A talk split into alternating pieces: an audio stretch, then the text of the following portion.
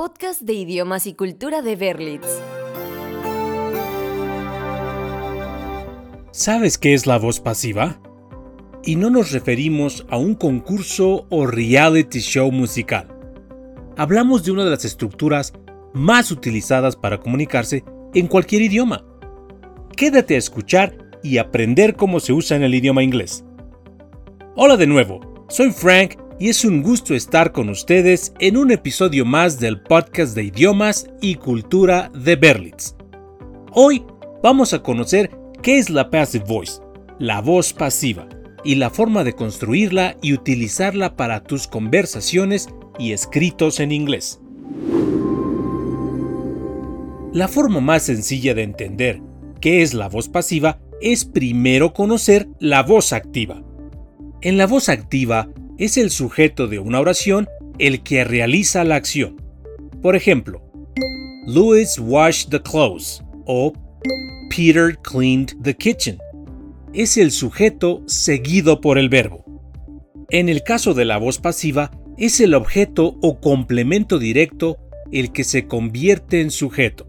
La acción es recibida, no realizada. Para darle un poco más de claridad, Escuchemos un ejemplo en español. Carla comerá las zanahorias. Esta es la voz activa. Las zanahorias serán comidas por Carla. Esta es la voz pasiva. Ahora en inglés. Carla will eat the carrots. Esta es active voice. The carrots will be eaten by Carla. Esta es passive voice. Sabemos que suena un poco más complejo usar la voz pasiva cuando se puede comunicar una idea de forma más directa y clara con la voz activa. Sin embargo, la voz pasiva es muy útil cuando la intención de nuestro mensaje u oración es darle más importancia a la acción y no al sujeto.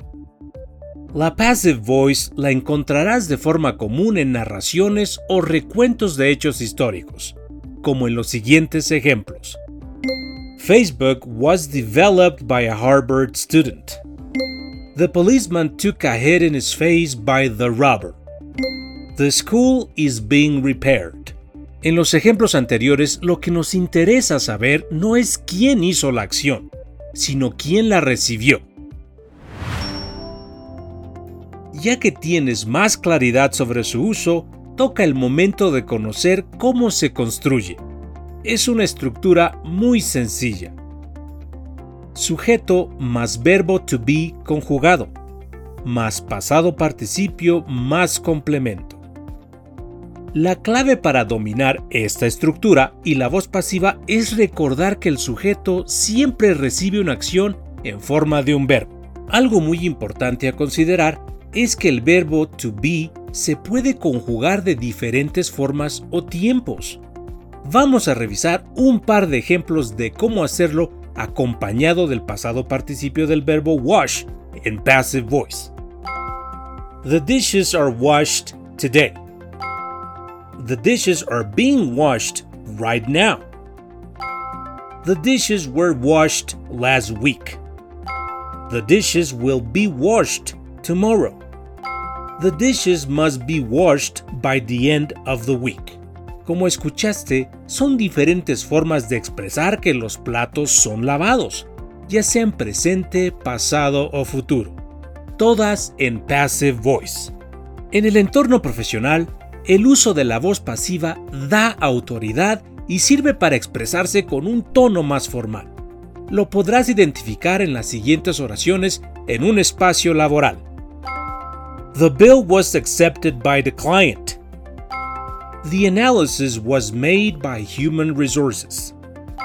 The budget was reviewed by my boss. The performance will be qualified by the whole team. La voz pasiva también se puede usar con infinitivos. Revisemos un par de ejemplos siguiendo el contexto laboral. Luis could be promoted next month. He wants to be tested for a leadership role. We may be called for a meeting with the boss. Como lo mencionamos anteriormente, la voz pasiva tiene un contexto de más seriedad y puede usarse para transmitir un mensaje con un tono severo.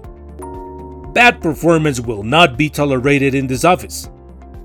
Suena muy serio, ¿no? Si lo estructuramos como voz activa, ya no es tan agresivo.